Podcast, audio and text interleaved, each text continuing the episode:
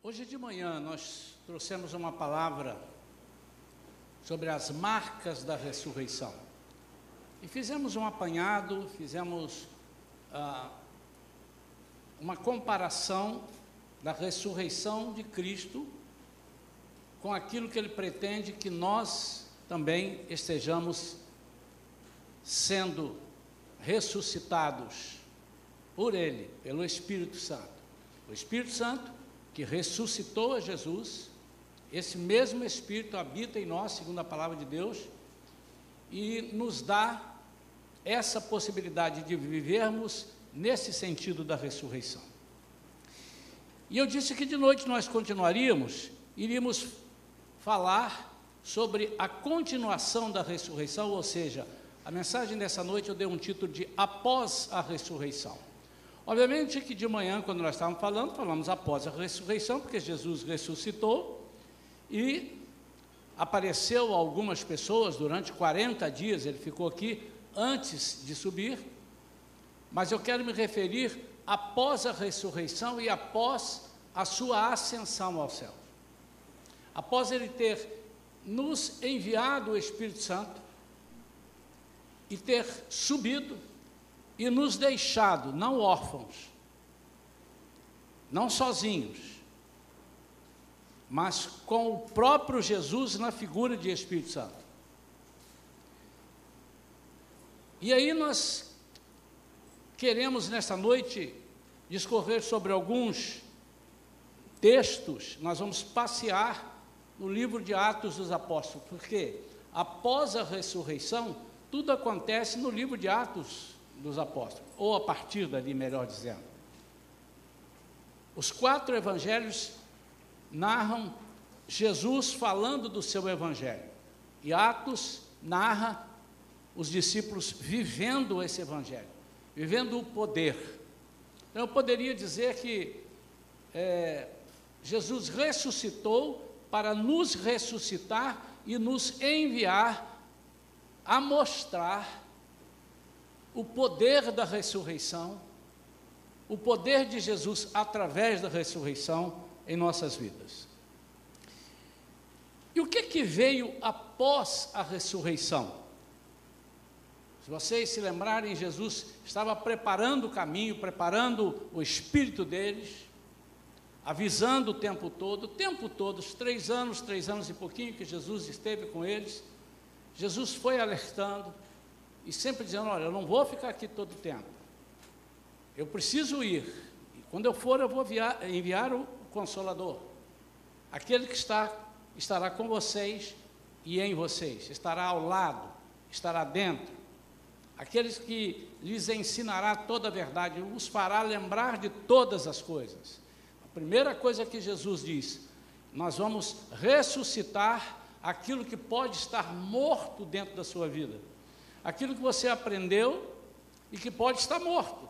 E Jesus tem o maior, tinha e tem o maior interesse de que nós ressuscitemos isso. As promessas, o poder dele, que os discípulos viram e experimentaram. Em Lucas 9, depois em Lucas 10, ele envia 12, depois envia 70. Onde os discípulos realizaram alguns milagres, porque Jesus os enviou e deu a eles esse poder. Mas era prenúncio, era figura do que aconteceria com eles sem Jesus estar aqui. Jesus andava muito preocupado em certas ocasiões e falava com eles. Até quando? Quando eles titubeavam, quando eles rateavam, né? Jesus falava: Até quando eu vou suportar vocês? Ou seja, vou dar suporte. Até quando vocês vão precisar de ficar comigo para entenderem a missão que eu quero para vocês? Então, irmãos, nisso tudo, o que é preciso ficar muito claro para nós é que há um propósito, sim, na ressurreição de Jesus. E o propósito, obviamente, o principal, ele ressurgiu, ressuscitou, venceu a morte e nos deu a vida eterna. Mas é muito importante que nós entendamos que antes de adquirirmos a vida eterna, ele ressuscitou para que nós com ele tivéssemos esse poder e essa autoridade. Então eu quero chamar essa segunda parte, a parte do livro de Atos, a parte após a ressurreição, eu quero dizer que Jesus ressuscitou para dar-nos um avivamento. Notem, comentei hoje de manhã, que assim que ele morre, muitas pessoas morrem com ele, entre aspas, ou morrem nas suas expectativas com ele. Ah, eu, minha vida acabou, eu vou pescar, eu também vou. Os, os, discípulos no caminho de Maús andando e ele encosta nos discípulos e eles estão, ah, puxa vida, estou decepcionado, estou desapontado. Mas por que? Jesus perguntou, eles não sabiam que era Jesus ainda. Ah, você não está sabendo das coisas? Nós tínhamos um profeta poderoso em palavras, poderoso em obra. E mataram o nosso profeta. Ou seja, os sonhos que ele tinha, aquela, aquela esperança que eles nutriam, de repente morre. E o que Jesus faz? Ele ressuscita para ressuscitar a esperança, ressuscitar o propósito, e eu vou chamar isso então de avivamento. Esse poder que os discípulos passam a ter, vou chamar de avivamento. Não há, se você olhar o livro de Atos todos, não há sequer um momento onde esses discípulos estavam ah, trabalhando para Jesus e de repente desanimaram e voltaram atrás. Ao contrário, eles enfrentaram morte, eles enfrentaram ataques, eles enfrentaram perseguições. Essa é uma das facetas que o avivamento nos concede. Em Lucas, capítulo 24, versículo 49, veio o cumprimento, após a ressurreição, veio o cumprimento dessa promessa. E ele disse: Eu, eis que eu sobre vós envio a promessa do meu Pai. Contudo, permanecei na cidade até que sejais revestidos do poder do alto. Esse revestimento eu vou chamar de avivamento. Pastor, esse revestimento nós sabemos que é o batismo no Espírito Santo. Mas muitas pessoas são batizadas no Espírito Santo depois abandonam. E o avivamento é algo que precisa estar em nós o tempo todo ele é o dínamo que vai impulsionar a nossa vida, ele é aquilo que vai fazer com que não, não voltemos atrás, que não coloquemos a mão no arado e olhemos para trás. O avivamento é algo, a única forma de nós continuarmos, a única forma de nós desenvolvermos o serviço do Rei, a única forma de representarmos o Senhor ininterruptamente é através do avivamento. Por isso eu quero, desde agora, despertar a igreja para que nós, se você ainda não buscou, você busque o avivamento. O avivamento, durante muito tempo, em algumas igrejas, soava como algo desagradável, porque as pessoas tinham como uma pessoa avivada, uma pessoa que é, ficava só pulando, ficava gritando, ficava falando em línguas. Eu não estou dizendo que isso não seja correto, mas algumas pessoas não aceitavam. Eu me lembro que na minha caminhada ministerial para ir cantar nas igrejas, de vez em quando alguém ligava lá para casa para marcar agenda e dizia assim: é, Eu queria marcar com, com o senhor para vir aqui e tal, cantar, a data é tal e tal. Aí no fim de tudo ela falou assim: Mas deixa eu fazer uma perguntinha. Você não é avivado, não, né? Eles estavam dizendo: Você não é pentecostal. E eu queria entender o sentido dessa pergunta. Eu disse, mas você está procurando uma pessoa que pregue uh, coisas mortas? Imagina uma pessoa não avivada pregando. Ou então a pessoa dizer, você é avivado?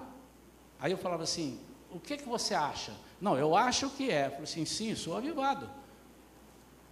O que é o avivamento para você? Eu perguntava. E eu ouvia várias respostas. Nem sempre as respostas eram respostas adequadas. Porque as pessoas imaginam que o avivamento é o falar em línguas, que o avivamento é orar pelas pessoas para serem curadas, o avivamento é nunca deixar de eh, trabalhar na igreja. Mas o avivamento é um conjunto dessas coisas todas e o principal, a principal função do avivamento é sempre tornar vivo ou viva a presença de Jesus na nossa vida. Amém? Amém ou não amém? amém. Como é que é um amém avivado?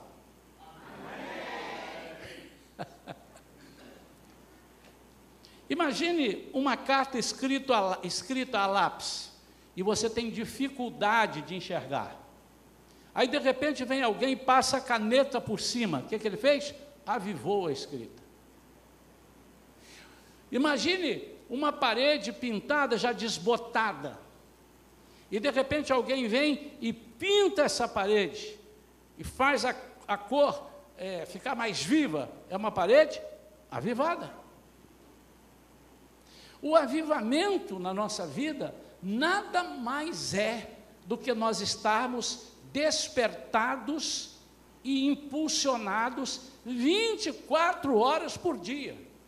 Quando eu digo 24 horas por dia, é que uma pessoa avivada tem prazer de, ao ser despertada à noite, pensando que é para ir ao banheiro, e ele não consegue dormir 5, 10 minutos depois de ter ido ao banheiro, ele disse assim: O Senhor está me despertando para eu orar por alguém. Essa é uma pessoa avivada, normalmente. Eu não estou dizendo que só os avivados fazem isso. Mas é muito mais fácil o avivado fazer. Por quê? Por causa da ressurreição, por causa daquilo que Cristo planta em nós.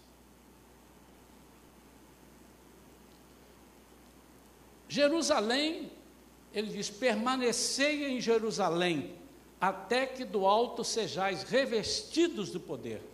Então, Jerusalém é lugar de término, é o lugar onde encerrou toda aquela perseguição, a morte de Jesus, onde é, é, é, é o lugar onde terminou todas as, todas as, os ataques, terminou a, a morte eterna, é, é o lugar onde Jesus encerra, onde ele diz: está consumado, onde as coisas terminam.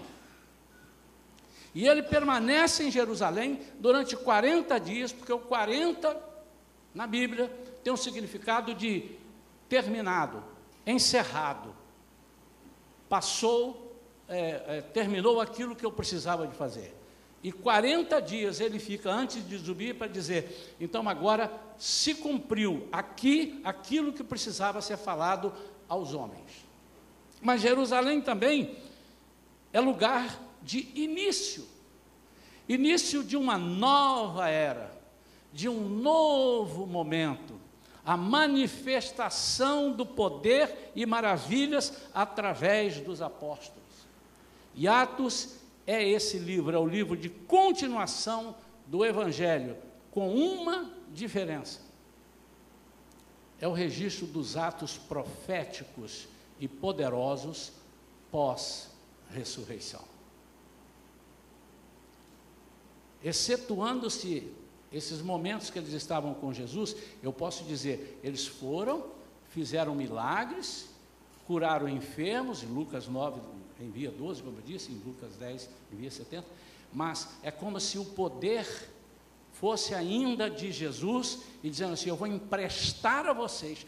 Tanto que em Lucas 9, eles saem com esse poder, em Lucas 9, 37, eles não conseguem expulsar um demônio de um filho de um senhor que traz para eles. E ele diz a Jesus: Eu roguei aos seus discípulos, eles não puderam expulsar, eles tinham perdido o poder.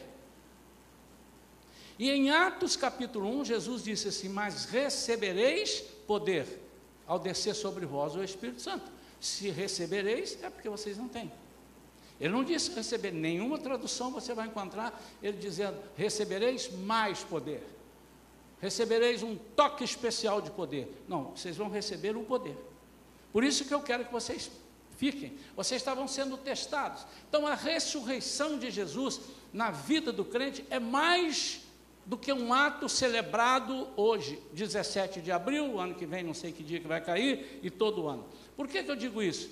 Porque muitas vezes nós passamos um ano, um ano perdendo a oportunidade, ou perdendo oportunidades de mostrar aquilo que Deus pode fazer na nossa vida e através da nossa vida. Na pior das hipóteses, se você não está sendo chamado por alguma razão para evangelizar, para falar do poder de Deus, você precisa usar esse poder de Deus na sua vida, para rechaçar de uma vez por todas toda a opressão que pode vir sobre a sua vida, porque você recebeu isso, você recebeu a vitória sobre a morte, você recebeu a vitória sobre a tristeza, você recebeu a vitória sobre a angústia, você recebeu a vitória sobre tudo que é ruim, que pode te diminuir, que pode te desestruturar, que pode te é, vencer. E um dos principais sinais do avivamento, pastor, qual é o principal sinal de avivamento? Alguém vai dizer assim: o principal sinal de avivamento é falar em línguas. O outro diz: o principal sinal de avivamento é a pessoa nunca faltar à igreja. Ah, mas o principal sinal de avivamento é a pessoa cantar com uma vontade muito grande. Eu quero dizer para você qual é o principal sinal, o principal, há vários sinais. O falar em línguas é um dos sinais. Embora muita gente não entenda isso, mas o falar em língua é uma oportunidade que só nós temos. É a oportunidade onde Jesus permitiu a nós, através do Espírito Santo, que nós tivéssemos um canal direto com Deus é o caminho, vamos dizer assim, é o, é, é, o atalho, às vezes, de um caminho comprido e difícil que estamos tentando percorrer. E quando nós entramos falando em língua, nós entramos para edificar a nossa vida. Quando nós falamos em língua, nós não estamos querendo profetizar para alguém. Ao contrário, não é isso. Muita gente pensa que é isso, mas não é isso. Já explicamos aqui.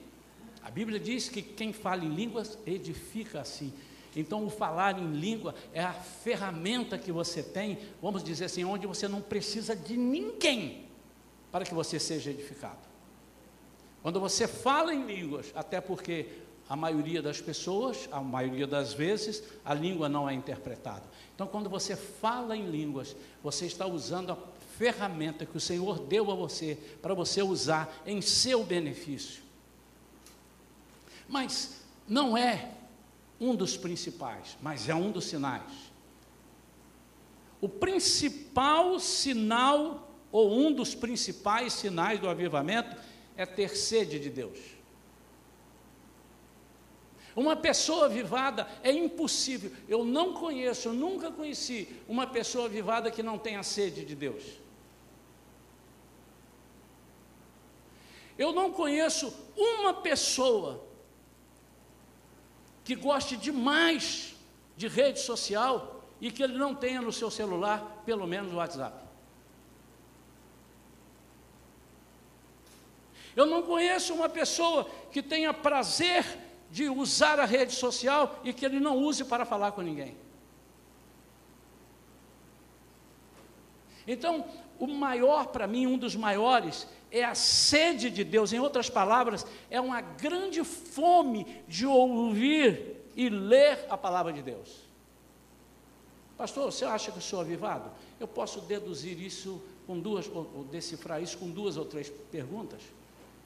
Quantas vezes você lê a Bíblia? Pastor, olha, eu não tenho muito tempo, mas eu confesso que eu leio a Bíblia uma vez por semana, é, mas olha, eu leio por 15 minutos. Uma vez por semana por 15 minutos. Deixa eu, eu dizer, você está me dando o direito de pensar que você não é uma pessoa avivada. Porque uma pessoa avivada, ele quer saber, ele quer ler. Ah, não, mas eu já conheço a Bíblia de cor. Mas a Bíblia não é para você conhecer de cor. A Bíblia é para você ler o tempo todo, e cada vez que você ler o mesmo versículo, o avivamento faz com que o Espírito Santo revele a você coisas que não estão ali. É a chamada palavra rema. A logos é essa daqui. Já está aqui. Tudo que está aqui é a palavra logos. A palavra de Deus que já está aqui. Agora, quando ele fala conosco, lendo alguma coisa, revelando alguma coisa aqui, ou através de uma oração, ele fala contigo, essa é a palavra rema, é a palavra direta. Mas,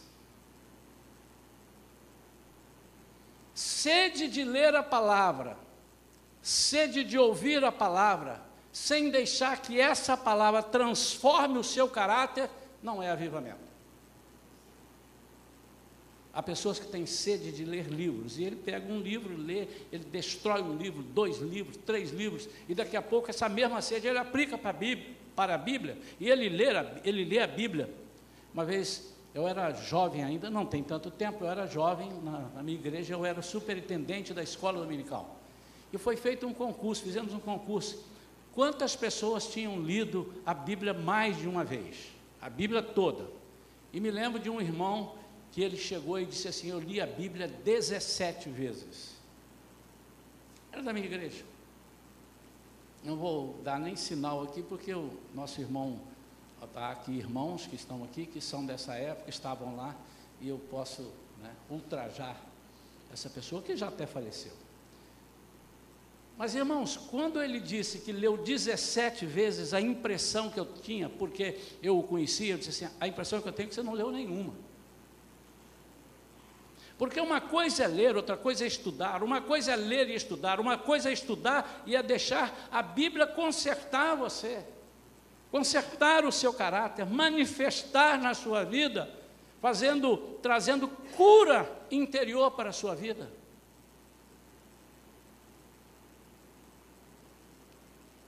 Eu tenho muito cuidado para falar, irmãos, e às vezes a gente fala porque nós estamos vivendo a era do mi, mi, mi. Como está difícil lidar com crentes? A gente fala e a pessoa, por qualquer coisinha, mimimi. Eu tenho minha neta que ela está com mimimi, se ela não fala nada, então eu falo com ela, mimimi, mimimi, mimimi. Esse aí eu aceito. Mas mimimi. Então, a gente eu disse, eu tenho que ter muito cuidado, porque isso pode parecer que eu estou pregando aqui uma falta de auxílio, uma falta de apoio às pessoas. Não, a Bíblia ensina isso, o próprio Jesus diz: orai uns pelos outros, e nós temos que estar é, em comunhão, ensinando, discipulando. Mas que dificuldade que as pessoas têm de ter uma ferramenta e não saber usar a ferramenta. Já falei isso aqui algumas vezes, esses exemplos. Você já passou assim na rua e tem lá um camelô?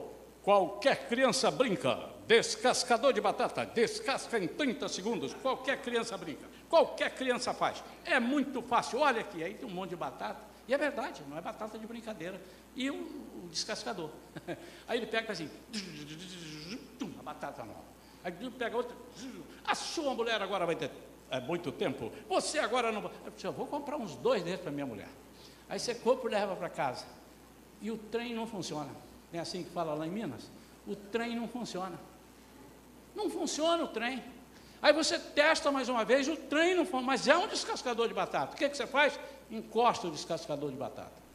E aí você pede alguém para descascar a batata para você. Vê se nós não fazemos isso muitas vezes. Nós temos aqui um instrumento que é um instrumento de cura interior e de santidade, além da manifestação dos dons espirituais. Quando eu começo a ler a Bíblia, eu tenho fome, eu tenho desejo de ter intimidade com Deus, eu tenho desejo de estar perto dEle. Mas muitas vezes alguns irmãos, aqui na igreja nenhum, viu irmão? Não há isso aqui. Mas eu conheço igrejas onde os irmãos desejam que eu tenha intimidade com Deus para Ele. Você entendeu?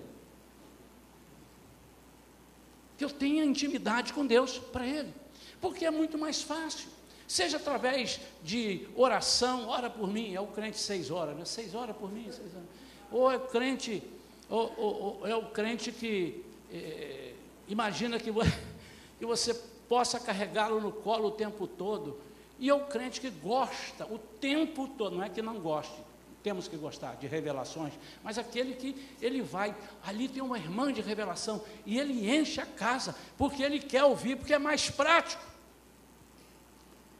Eu trabalhei numa empresa financeira e o meu departamento, um determinado tempo lá, eu fui promovido a uma área onde eu fazia as normas do departamento, as normas de procedimento. Como faz? Era um banco. Como é que faz isso, faz aquilo? Atenção, não pode assinar um cheque acima de tanto, a não ser ter o, o seu gerente tem que estar, sabe, o subgerente não pode autorizar isso se o gerente não estiver perto, acima de tal valor, autoriza não sei o quê, não pode pagar no caixa assim, assim. Então tinha umas normas. De vez em quando, para a segurança, a gente aumentava, de vez em quando estava mudando. E eu tinha uma funcionária, e ela ligava, Isaías, quando ela falava assim, eu falei, já sei. Posso te pedir um favor? Eu digo, diga. Eu posso autorizar isso assim, assim, de uma agência de outra assim, no valor de tal? Eu falei assim, filha, está aí na norma. Dá uma olhadinha. Ah, não, fala para mim, é mais fácil. Fala para mim, você sabe tudo de cabeça. E no início eu estava falando, e um dia eu falei, não, eu me recuso a te falar. Você vai precisar de ler essa norma aí. Ah, poxa, você é mal. Ele ficava chateado comigo. Você é mal. E há crentes que são assim. Eu quero que você, quero que Deus fale para mim. O que, é que eu vou fazer? Mas está tudo aqui dentro. Não que não possamos receber de Deus uma palavra, entregar uma palavra. Nós temos aqui na igreja vários casos, várias situações, onde Deus usa uma pessoa e dá uma palavra profética. Mas isso não exime a pessoa de ler a Bíblia, de buscar. Então, geralmente, isso, essa cura interior, essa santidade, essa transformação de caráter, começa com o arrependimento sincero no coração por causa do pecado. Se não houver arrependimento, nada vai acontecer na sua vida. Você pode ler a Bíblia 300 vezes, mil vezes, não vai acontecer nada na sua vida. Por quê? Porque não há um arrependimento sincero. E o arrependimento sincero chama-se morte. Se não morrer dentro de você, algumas coisas não morrerem dentro de você, algumas coisas, se você não conseguir matar dentro de você algumas coisas, você não está apto a receber a ressurreição. Para ressurgir, precisa morrer. E é essa morte dessas coisas que leva a pessoa a orar ao Senhor, pedindo a libertação. Libertação de idolatria. Quantas idolatrias nós temos, irmãos? Quantas coisas nós deixamos de fazer ou atrasamos em fazer para Jesus por causa da nossa idolatria. E refrescando aqui aquilo que temos ensinado, idolatria não é colocar alguém acima de Deus. É colocar alguém no mesmo nível de Deus, já é idolatria. Se você disser, eu amo a Deus, mas eu também amo isso, no mesmo patamar, no mesmo nível, você está idolatrando. E aí nós damos espaço, quando nós pedimos isso e matamos, nós damos espaço ao Espírito para ele entrar e realizar uma grande obra em nossa vida. Como é que chama isso? Ressurreição. Agora eu vou começar a pregar. A morte de Jesus venceu a carne liquidou com seu poder, o poderio da carne sobre nós. A carne não tem. Ela te vence porque você deixa vencer. Mas se você usar aquilo que Deus determinou, ela não tem mais. Você está pagando uma conta que já te pagaram para você. Imagine que você deva 500 reais numa lojinha e você não tem dinheiro para pagar. E alguém aqui vai lá e diz assim: Quanto é que deve fulano aqui? Deve 500 reais. Eu vou pagar por ele. Porque ele não tem dinheiro, eu vou pagar. E aí você diz, olha, eu paguei a sua conta. Ah, você pagou, muito obrigado. Não precisa me pagar, tá bem? Mas aí, depois de pago, depois de rasgado a sua nota, de vez em quando você vai lá e diz assim, quanto é que eu te devo? Quanto é que eu te devia? Não, mas já foi pago. Mas eu só queria saber quanto eu te devia. E você fica ali buscando a dívida. Então, ou alguém diz assim: você devia na loja. Eu disse: não, eu devia, mas não devo mais. Foi pago, tudo foi pago. Então a morte, quando você não entende isso, você deixa é, é a carne vencer, quando você deixa as coisas naturais te vencerem, é porque você está ausente ou está faltando em você o sobrenatural. Quando o natural é mais latente em você, quando você não consegue ver pelos olhos espirituais, é porque as coisas naturais estão acima na sua vida das coisas espirituais. Então, por isso vem a ressurreição. Ele deu-nos o Espírito Santo, que nos permitirá ter acesso ao poder de Deus para transformar o caráter, primeira coisa.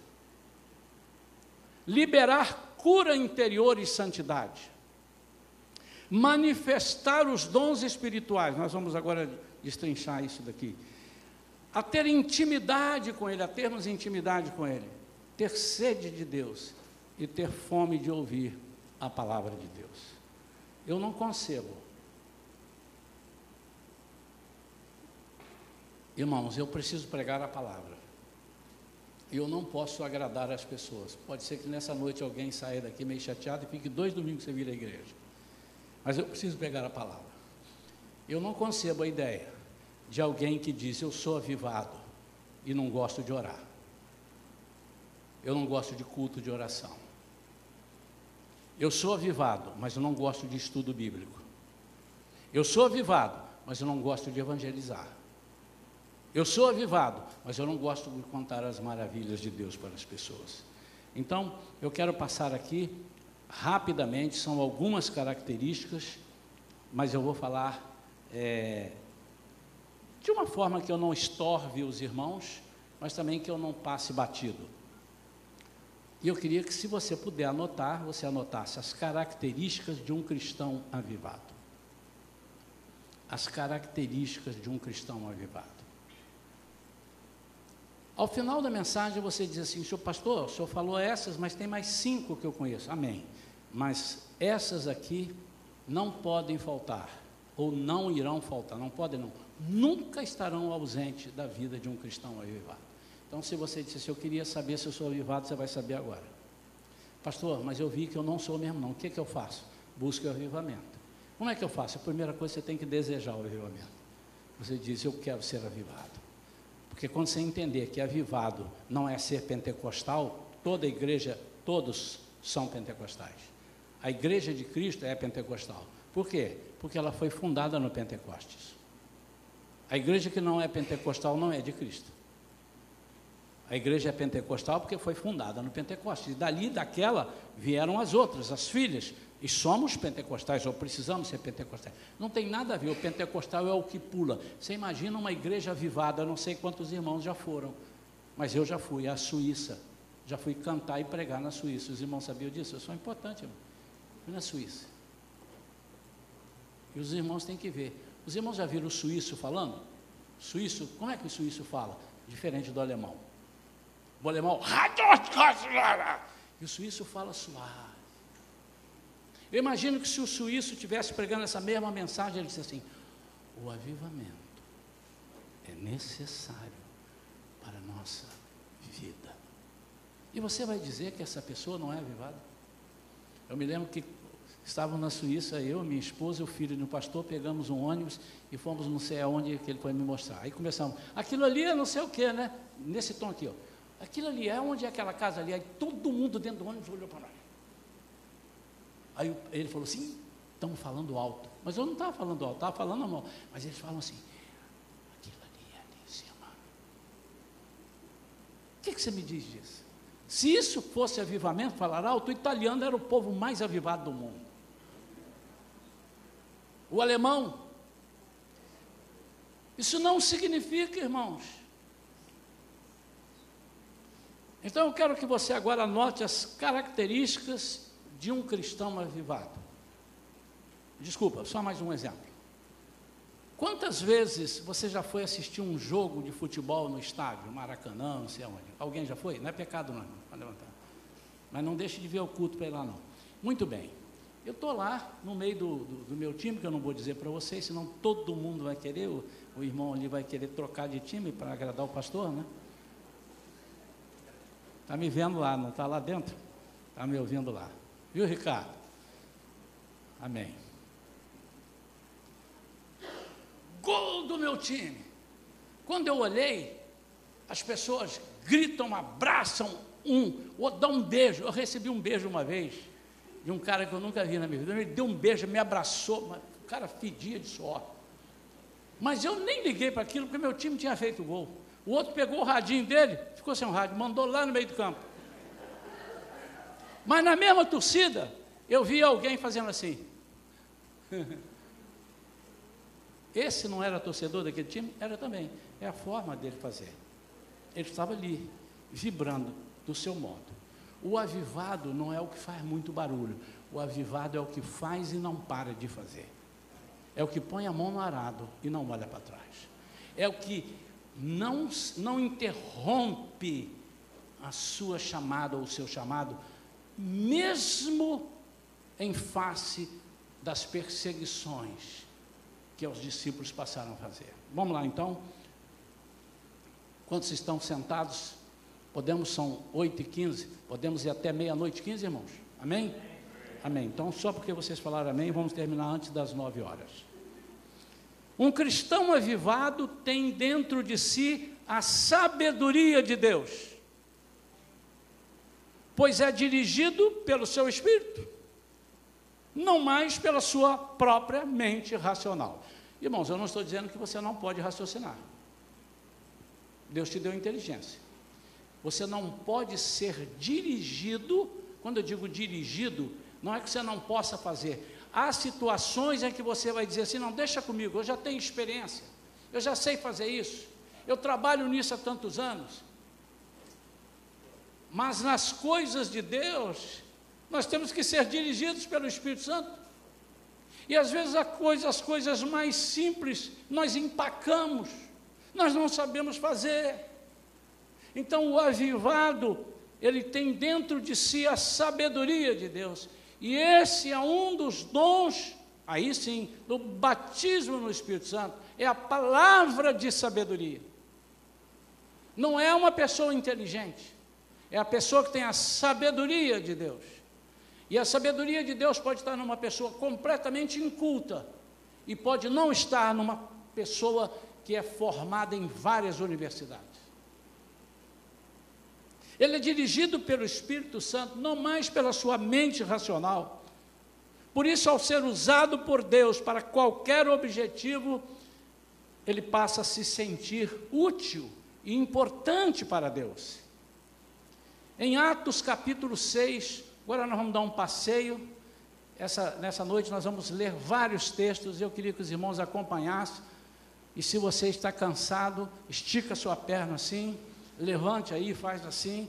Nós vamos ler alguns versículos, eu separei vários versículos aqui sobre é, cada item que nós vamos falar, um ou dois sobre cada item. Em Atos 6, 8, 10, 8 a 10, diz assim: pode soltar para a gente.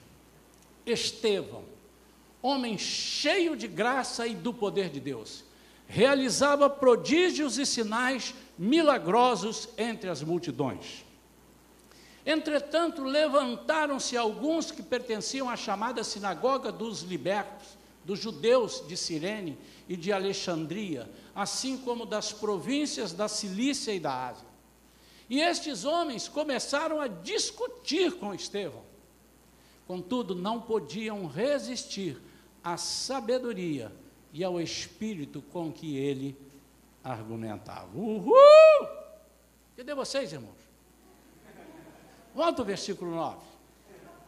Então, entretanto, levantaram-se alguns que pertenciam à chamada sinagoga dos libertos, dos judeus de Cirene e de Alexandria. Se você for ali olhar, você vai pesquisar, é que senão a gente vai ficar aqui, vai ser um culto de quatro horas, né? uma mensagem de quatro horas.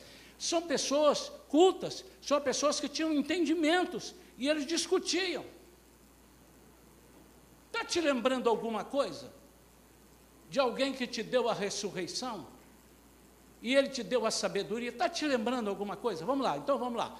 É, e estes homens começaram a discutir com Estevão. Não é assim, não pode ser assim. Versículo 10. Contudo, não podiam resistir à sabedoria. É o Espírito. Que Espírito é esse? O Santo está ali. É o maiúsculo. Se fosse com era o Espírito dele. Ao Espírito com ele e ao Espírito que com ele argumentava. Ou seja, aquele que ele tinha e que argumentava. Você está lembrando de alguma coisa? Conheci um menino de 12 anos. E esse menino, um belo dia, primeira vez, segundo o costume, vai levado à igreja. E acaba o culto lá, e as pessoas estão com dúvida, perguntando, e os outros estão ali no, no, no, tomando café, comendo cocada, foi lá na barraca, comprou uns docinhos, acabou, vamos embora, vamos embora, está na hora de ir embora. E foram embora. E andaram um dia descobriram, cadê o menino? O menino tinha ficado na igreja. De quem que eu estou falando? Aí voltaram, encontraram o menino na igreja. E quando chegaram, o menino estava o quê? Conversando com os menores que ele, que não sabiam nada, é isso? Os doutores. E eles estavam pasmos. Eles ficaram impressionados. Irmãos, esse Jesus morre e ressuscita e passa para nós o poder da ressurreição e um dos artifícios desse avivamento. Uma das coisas que Jesus tinha dentro de si era a sabedoria. Ele vai para o deserto para ser tentado pelo diabo. E ali fica 40 dias. Depois de 40 dias, olha o 40 aí, depois de. Pronto, está terminado. Satanás chega para ele e começa a testá-lo. E ele usa de sabedoria. Dele, do alto. Segunda coisa, um cristão avivado atua não apenas pelas suas palavras, mas pelo seu exemplo de vida. Ele prega o que vive, é íntegro, ele é claro, ele é verdadeiramente uma nova criatura em Cristo. Normalmente suas orações são respondidas. Pastor, mas eu conheço um cristão que vive assim que a sua oração não é respondida. Você esqueceu que quem responde oração é Deus e ele faz o que ele quer, não o que você quer. Você não pode nunca esquecer. Quando você estiver tratando com Deus, Ele diz: tudo que me pedires oração, eu receberei, segundo a minha vontade. A vontade dele tem que ser soberana. O propósito dele tem que ser soberano. Normalmente suas orações são respondidas, pois suas palavras têm unção. Atos, capítulo 4, versículos 19 e 20. Contudo, Pedro e João propuseram: julgai vós mesmos se é justo diante de Deus obedecer a vós mais do que a Deus, pois não podemos deixar de falar de tudo quanto vimos e ouvimos. Obedecer a Deus, unção na palavra, unção para rebater, unção para deixar as pessoas é, estupefatas. A sabedoria e a unção precisam estar na vida daquele que diz: Eu sou avivado, eu tenho, eu demonstro que eu sou. Eu, eu vou ter muita dificuldade de alguém dizer assim, pastor, eu sou esse avivado. Senhor pode contar comigo.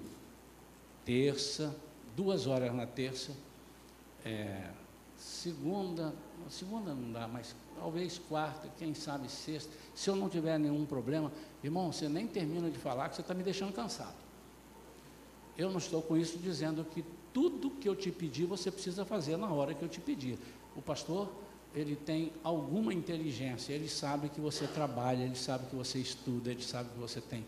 Mas quando você demonstra essa força, esse avivamento que você está me mostrando, eu imagino que Deus ainda não falou com você.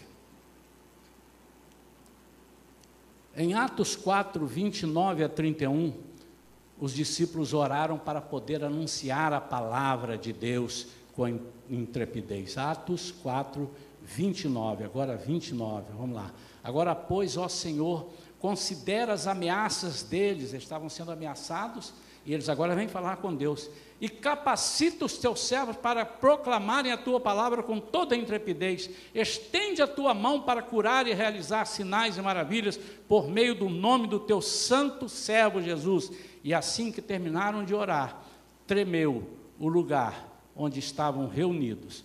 Todos ficaram plenos do Espírito Santo e com toda a coragem saíram anunciando a palavra de Deus. Avivamento. Irmão, busque esse avivamento. Busque essa intrepidez. É para você. Olha para mim. Faz assim com a mão. É para você que levantou a mão. E você que não levantou a mão, é para você também. É para todo mundo. É para nós. Nós estamos vivendo tempos que, se não for o avivamento na nossa vida, nós vamos morrer. Nós vamos desistir. Nós vamos ser vencidos. A terceira coisa um cristão avivado é sensível às coisas espirituais, sobretudo à voz do Espírito. Sobretudo à voz do Espírito. Existem alguns que eu vou só mencionar, que são bem conhecidos, não vamos ficar lendo para ganhar mais tempo. Quando Deus, quando Jesus fala, Jesus. É, encontra com Saulo, e aí depois ele fala com Ananias lá na casa onde Ananias estava, e ele diz assim: Eu quero que você vá visitar uma pessoa, e essa pessoa está lá no endereço tal, na rua direita. E ali você vai falar com ele do meu poder, você vai orientar essa pessoa. E Ananias foi sensível à voz de Deus. Uma segunda passagem, este Saulo, que também é Paulo, estava se preparando para ir para Bitínia, na Ásia, e ele foi sensível à voz de Deus.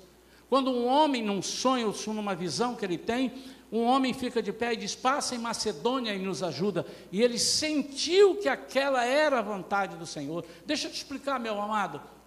Ele estava deixando de ir para é, para Estados Unidos pregar o Evangelho e Deus mandou ele para Belfor Roxo pregar o Evangelho. Ele estava mandando ele ir para a Ásia, um lugar populoso. Deus mandou ele para ir para Macedônia. E ele, aos olhos humanos, ninguém entendia. E ele foi sensível. Uma pessoa avivada entende a sensibilidade. Diz a palavra de Deus que antes disso, se você ler lá os, os versículos, diz que Paulo foi impedido pelo Espírito Santo de pregar a palavra. Nós temos que ter a sensibilidade de saber que quando nós somos avivados, o Espírito Santo tem poder sobre a nossa vida para nos impedir de fazer a obra dele.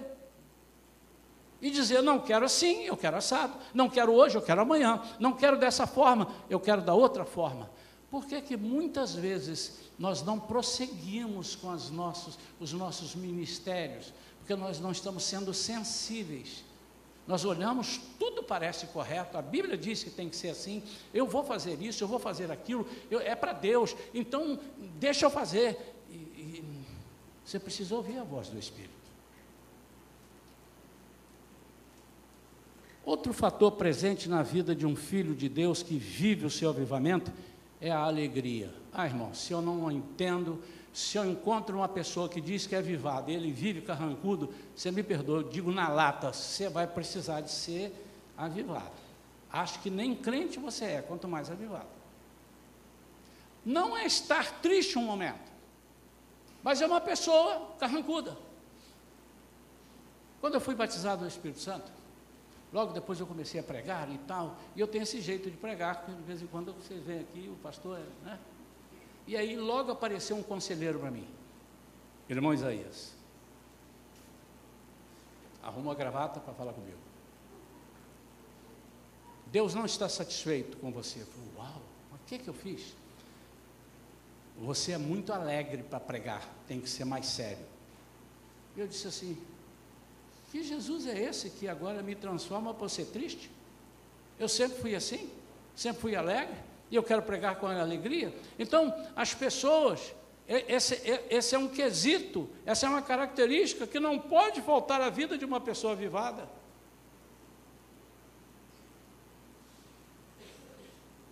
Eu não sei quantos irmãos já estiveram, ouviram pela TV uma igreja avivada cantando. Aí fora. Aqui no Brasil ou aí fora? Eu conheço algumas igrejas avivadas lá nos Estados Unidos. E conheço também fora dali, mas eu digo assim, o que me encanta é que eles não têm a menor vergonha. E está lá cantando. E, e, o poder começa a descer e levanta um, um lá, começa a cantar e yes! Praise the Lord! Vai falar inglês assim na China, né, irmão? Praise the Lord! E começa e chora. São pessoas avivadas, são pessoas alegres. A alegria precisa fazer parte da nossa vida. Nós precisamos, essa é a nossa diferença. Somos alegres porque ressuscitamos. Somos alegres porque vencemos a morte. Não condiz com a vida do crente um crente carrancudo. Se você é carrancudo e me cumprimenta, paz do Senhor, irmão. Não me cumprimente, que eu vou falar, paz do Senhor, irmão. Por favor, meu amado. Mas não é só no cumprimentar, é seja alegre nas coisas que você está fazendo. A alegria vivia com esse povo. Esse povo transbordava de alegria, apesar das dificuldades.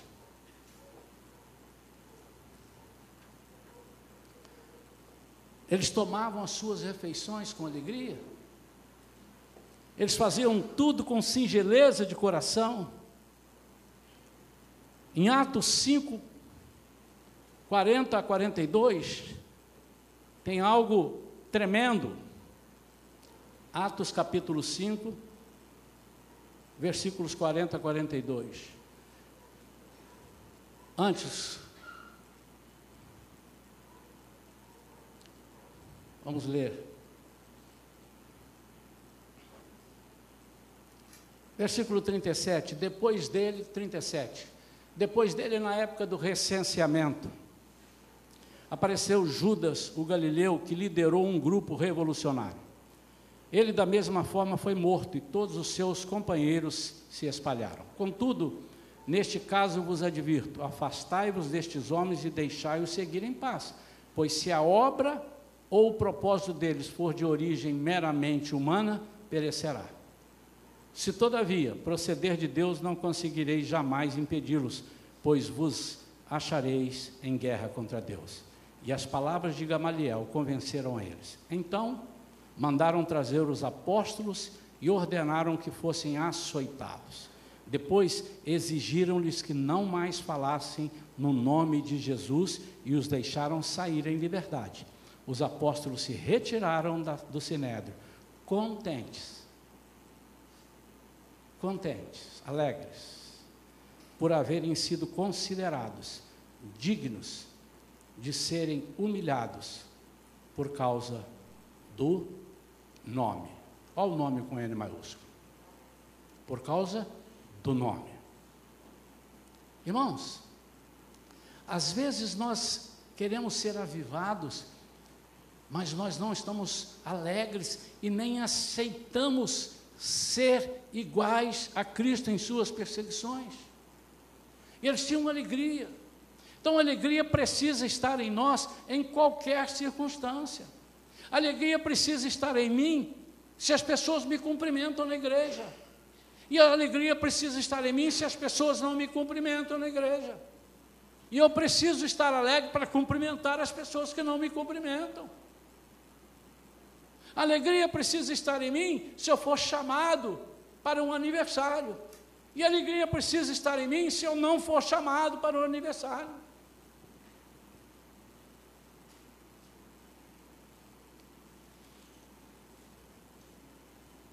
Outro sinal do avivamento espiritual é a manifestação dos dons espirituais, inclusive o falar em línguas e realização de milagres. Eu já disse aqui e vou repetir: este falar em línguas nos aproxima da intimidade maior com Deus. Muitas vezes nós temos inveja ou recriminamos pessoas que falam em línguas. porque não entendemos. Ele está buscando a intimidade, busque você também. Não, mas eu não quero. Então deixa o irmão, deixa a irmã. O falar em línguas é uma das características daqueles avivados que querem uma intimidade com Deus. É uma língua que o diabo não conhece, irmãos. O Senhor trocou o código. Essa língua espiritual que o Senhor te dá é um código que o Senhor trocou. Quando você começa a falar, é a mesma coisa que eu estou falando em português. Agora eu vou entrar falando em grego. Aí vai todo mundo ficar olhando um para o outro assim: o que, que ele está falando? Não sei, porque eu estou falando em grego, vocês não sabem o que, que é.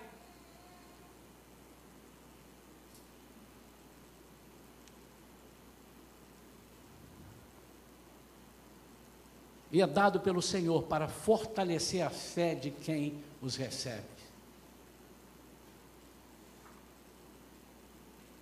Em Atos 10, 44 a 48, Pedro falava e o Espírito Santo caiu sobre todos que ouviam sinais. E aconteceu que enquanto Pedro ainda pronunciava estas palavras, o Espírito Santo desceu de repente sobre todos os que ouviam a mensagem. Aqueles crentes judeus que vieram com Pedro ficaram admirados de que o dom do Espírito Santo estivesse sendo derramado, inclusive sobre os gentios. Porquanto os ouviam se expressando em línguas estranhas e exaltando a Deus. Diante disso, exclamou Pedro: Será possível que alguém ainda recuse água e impeça que estes sejam batizados? Eles, assim como nós, receberam o mesmo Espírito Santo. Em seguida, mandou que fossem batizados em o nome de Jesus Cristo. Então suplicaram a Pedro que permanecesse com eles por alguns dias. Irmãos, quando os sinais de Deus vêm sobre as nossas vidas, as pessoas têm prazer de estar perto da gente. Eu não sei se as pessoas têm muito prazer de estar perto de você. Eu não sei se você tem afastado pessoas. Eu não sei se a sua palavra é uma palavra de morte, uma palavra de murmuração, uma palavra de tristeza. Quem sabe você nem é, nem está conseguindo falar porque você não recebeu, você não buscou, você não leu, você não orou, você não está buscando esse avivamento. Deixa eu te dizer, o Senhor quer que você tenha palavras de vida e Ele quer manifestar sobre a sua vida os dons espirituais. Em Atos dos Apóstolos, se nós formos ler, quantas curas que os discípulos nunca tinham feito. Ressuscitar mortos. Paulo estava pregando, passou da hora. Paulo gostava de falar, a pregação dele era longa. E uma pessoa que estava na janela, assistia, Eutico, né? Eu acho que estava assistindo, e ele dormiu, cochilou, caiu e morreu. Paulo foi lá, orou por ele e ele ressuscitou. O poder do avivamento. Estamos concluindo, irmãos. A pessoa, outro sinal do avivamento, se sente impelida pelo Espírito Santo a ser mais atuante tanto na igreja como fora dela, passando a servir o Senhor de acordo com o seu chamado.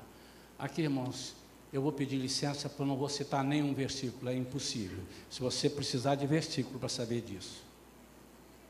E uma pessoa avivada que não gosta de servir ao Senhor. Uma pessoa que é avivada, que tem ojeriza. Uma pessoa avivada que é cansada para servir ao Senhor na igreja e fora dela. Uma pessoa avivada que não tem prazer em convidar visitas para virem à igreja e aceitarem Jesus. Os irmãos observaram, observaram nesses últimos meses quantas pessoas aceitaram Jesus aqui. Tinha de manhã, faziam apelo, aceitaram Jesus. Tinha de noite, aceitaram apelo, fizeram apelo, aceitaram Jesus. Mas se não tem, como vão aceitar Jesus? Penúltimo, um cristão avivado tem nítida autoridade sobre o mundo espiritual. e ela é sentida pelas pessoas e testificada pelo Espírito, por isso não é contestada.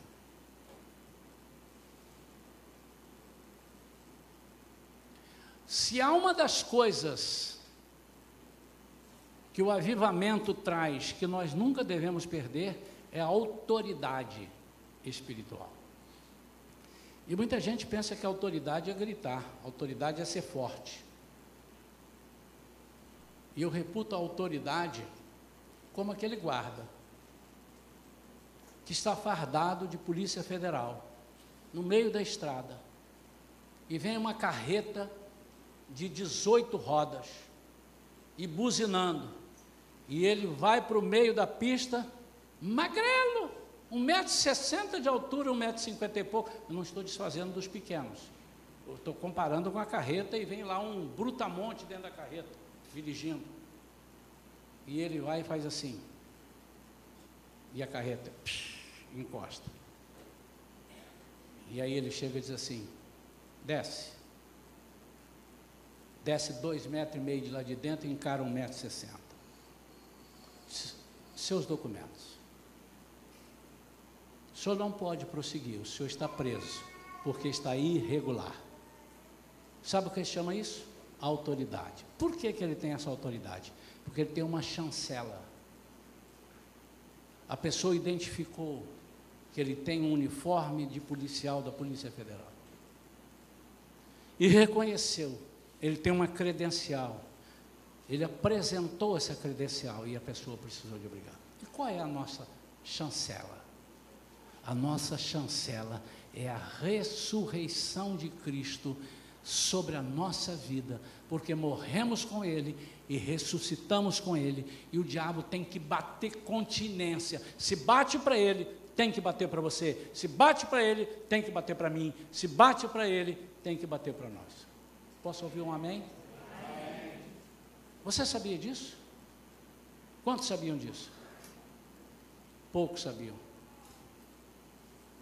E por que não usamos? Porque o inimigo mente para nós. O inimigo diz que isso não é preciso. Eu não preciso ser fardado. Ou seja, eu não preciso ser avivado. Eu não preciso mostrar minha autoridade. E quanto mais eu aceito essa mentira, menos eu oro e mais eu dependo de pessoas, morte, ser humano. Por isso que a Bíblia diz: Maldito o homem que confia no próprio homem. Ele não está, já expliquei isso aqui na igreja, né? Ele não está dizendo que eu não posso confiar nas pessoas. Ele está dizendo, maldito o homem, isso é a tradução original, que confia na força humana na força do homem, na sua força. Mas se ele confia no poder de Deus, ele é bendito, ele é poderoso. Nós temos diversas situações onde a autoridade é uma palavra. E se você é chancelado pelo Espírito Santo, não há menor hipótese do diabo não bater continência e ficar quieto. E você diz, ajoelhado, ele ajoelha. Sai, ele tem que sair. Não há hipótese, irmão, senão o poder de Deus não é válido. Senão Jesus não ressuscitou. E você não precisa ser mais bonito ou gritar que gritar com o diabo, ele vai amar gritar, porque lá é uma gritaria danada no meio deles. Mas nós precisamos de ter essa percepção.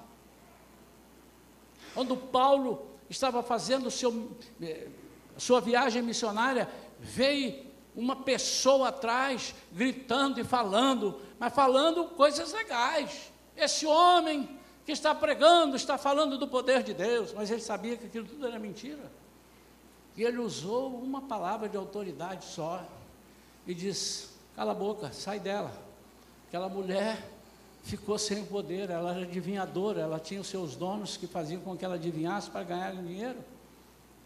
E por que que Paulo falou isso se ele sabia que ela estava, se ele sabia não, se as palavras que ela estava dizendo eram palavras corretas, esse é o homem filho do Deus poderoso, é, é responsável por isso, por aquilo, está falando no nome de Jesus, era verdade.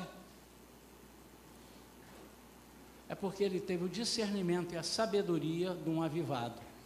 E disse assim: quando eu for embora daqui, eu estou em ponto missionário. Essa mulher vai tomar conta da igreja. Essa mulher vai dar revelações. E ela é do demônio. Deixa eu tirar isso logo dela. E deixou ela ser uma pessoa normal. A intrepidez, intimamente ligada à autoridade, é o último ponto que eu quero falar. Se você tem autoridade, você tem intrepidez. Se você não tem autoridade, você tem medo. A intrepidez, ela vem porque eu reconheço que eu estou dotado da autoridade do Senhor. E a autoridade espiritual é autoridade sobre os espíritos. Espíritos malignos e espírito humano. Eu disse aqui, você pode acreditar nisso? E dentre todos os dons espirituais, aquele que você nunca deve perder, se você quiser ter os nove, é o dom de discernimento de espíritos. É aquele que discerne se é o espírito humano que está falando, se é o homem da carne, se é o espírito maligno, ou se é o espírito de Deus. Busque isso, igreja. Nós temos que buscar isso. Nós estamos perdendo um tempo miserável. Nós estamos sendo achincalhados muitas vezes pelo inimigo por causa da nossa falta de busca. O avivamento é a única coisa que vai fazer com que nós não desistamos de seguir a Jesus, apesar das dificuldades. O avivamento é a única coisa que vai fazer com que nós preguemos o Evangelho e sejamos vencedores por Cristo, mesmo sem nem recebermos nada em troca. É o avivamento. Porque o avivamento acontece impulsionado pelo amor. Foi por isso que Jesus morreu por você e por mim. Porque Deus amou o mundo de tal maneira, de tal maneira, que Ele deu o seu Filho unigênito para que todo aquele que nele crê não pereça, mas tenha a vida eterna. E para você não perecer, você precisa ter o amor de Deus na sua vida. O amor que te entende, e o amor que te capacita, e o amor que faz com que você anseie e chore pelas almas. Feche seus olhos.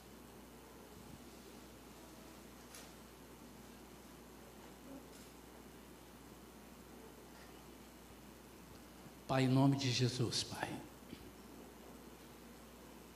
Eu queria entregar agora, não somente esses que estão aqui, mas aqueles que estão ao alcance da nossa mensagem por vídeo na concha da tua mão direita. Senhor, o que eu peço é que eles sintam-se ressuscitados contigo. Que haja, Senhor, um despertar na vida de cada um de nós, para sermos impulsionados a demonstrarmos que nada vai nos parar porque nós temos dentro de nós esse dínamo chamado Espírito Santo de Deus. E que o avivamento, Senhor, é algo que tira de nós todo orgulho e vaidade e coloca em nós o amor pela tua obra. Pai, em nome de Jesus. Que vidas aqui, Senhor, que estão sendo massacradas, cutucadas, que estão perdendo algumas batalhas, que o teu Espírito nesta noite possa ter lembrado a eles: eu nasci de novo com Cristo, ou seja, eu ressuscitei com Cristo, então a morte não pode mais sobre a minha vida. Por isso eu sou avivado. Todo crente que ressuscitou com Cristo é uma nova criatura, onde as coisas velhas já passaram e tudo se fez novo. Pai, nós somos avivados. Eu quero profetizar essa igreja, nessa igreja, um avivamento, Senhor. Não um avivamento talvez de gritarias, mas se a pessoa gritar é porque está muito alegre, Senhor, então permita que grite, permita que pule, permita que salte, Senhor, e que ninguém se escandalize com isso, mas que seja do teu coração e não da nossa vontade. Senhor, eu profetizo um povo sedento pela tua palavra, um povo sedento para ouvir e ler a tua palavra, para ter fome da tua palavra, ter vontade de estar na tua casa, independente de convites. Que as pessoas, em vez de serem convidadas a vir, eles perguntem: Pastor, irmãos, tem culto hoje? Tem oração? Quando é que tem outra eh, consagração? Pastor, nós queremos, eu quero orar, eu quero passar meia hora ajoelhado aos pés do Senhor. Pai, em nome de Jesus, eu profetizo isso para essa igreja que nós tenhamos, Senhor, essa sede, esse avivamento, essa busca pela tua palavra. Nós oramos em nome de Jesus. Amém e amém. Amados, eu não sei fazer mais do que isso, e nem posso. E se eu fizer é de mim, não vale mais nada.